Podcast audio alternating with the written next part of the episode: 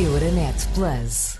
Ora, esta segunda-feira, no espaço dedicado às questões europeias, voltamos ainda ao Brexit, ou melhor, às implicações do Brexit. Há vários programas que vão sofrer alterações com a saída do Reino Unido da União Europeia. Um deles é o Erasmus, o programa da Comissão Europeia de intercâmbio de estudantes. O primeiro-ministro britânico decidiu abandonar este programa. Ele justificou a decisão com questões financeiras, anunciou um programa global para o substituir, que vai ter o nome do matemático e cientista de computação britânico Alan Turing.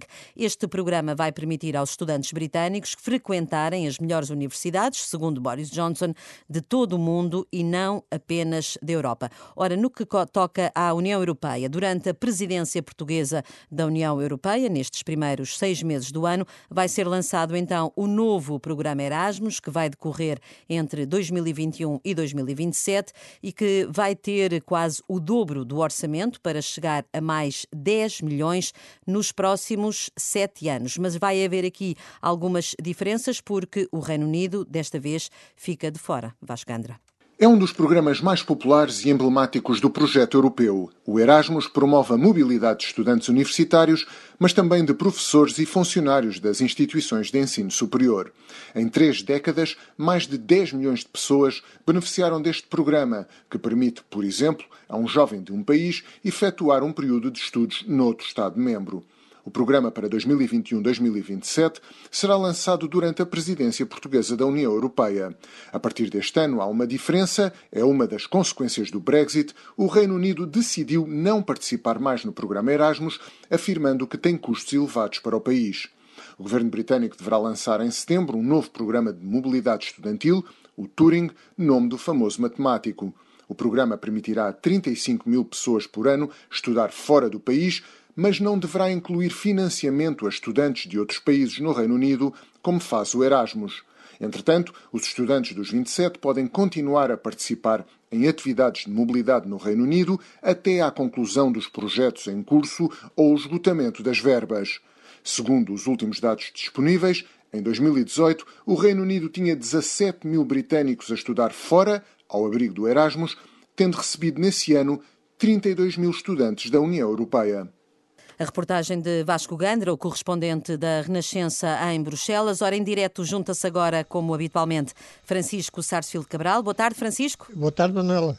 Ora, este programa Erasmus é, porventura, o melhor instrumento a favor da integração europeia, que ao longo dos últimos anos envolveu milhões de estudantes, mas também de professores. É verdade, e, e, e estagiários a partir de 87 Uh, ou melhor, em 87 foi criado o programa Erasmus e em 95, uh, eh, além dos estudantes, entraram também no programa uh, estagiários a, já a trabalhar. Ora bem, isto é, é, lamentável por várias razões. primeiro porque Boris Johnson tinha dito há um ano que se manteria no Erasmus, mesmo com o Brexit, saída da, da, da Grã-Bretanha, etc., mas que eh, continuava a alinhar eh, no Erasmus. Porque há seis países que não são membros da União Europeia, como por exemplo a Noruega, eh, mas mais cinco, que fazem parte do Erasmus. E, portanto, não havia qualquer problema. Parece que é por razões financeiras.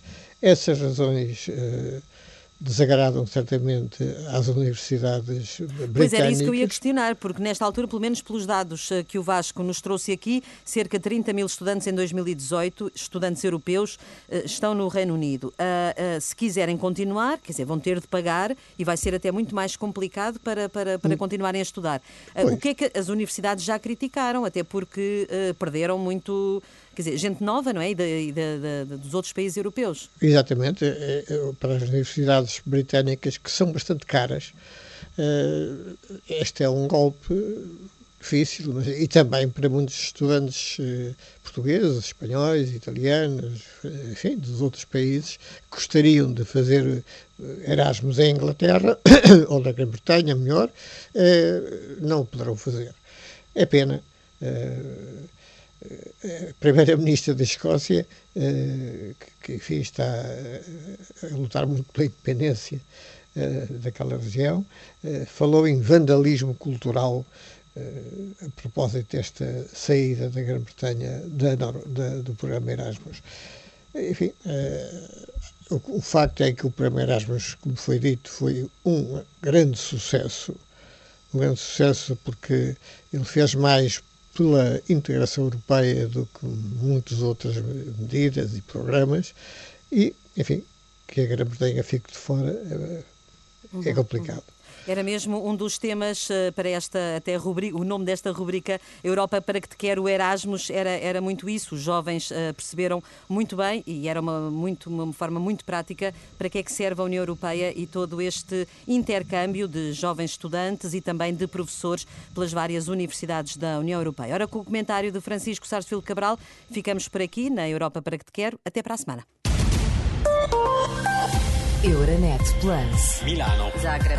Bruxelas. Sofia. Riga. Euronet Plus, a rede europeia de rádios para compreender melhor a Europa.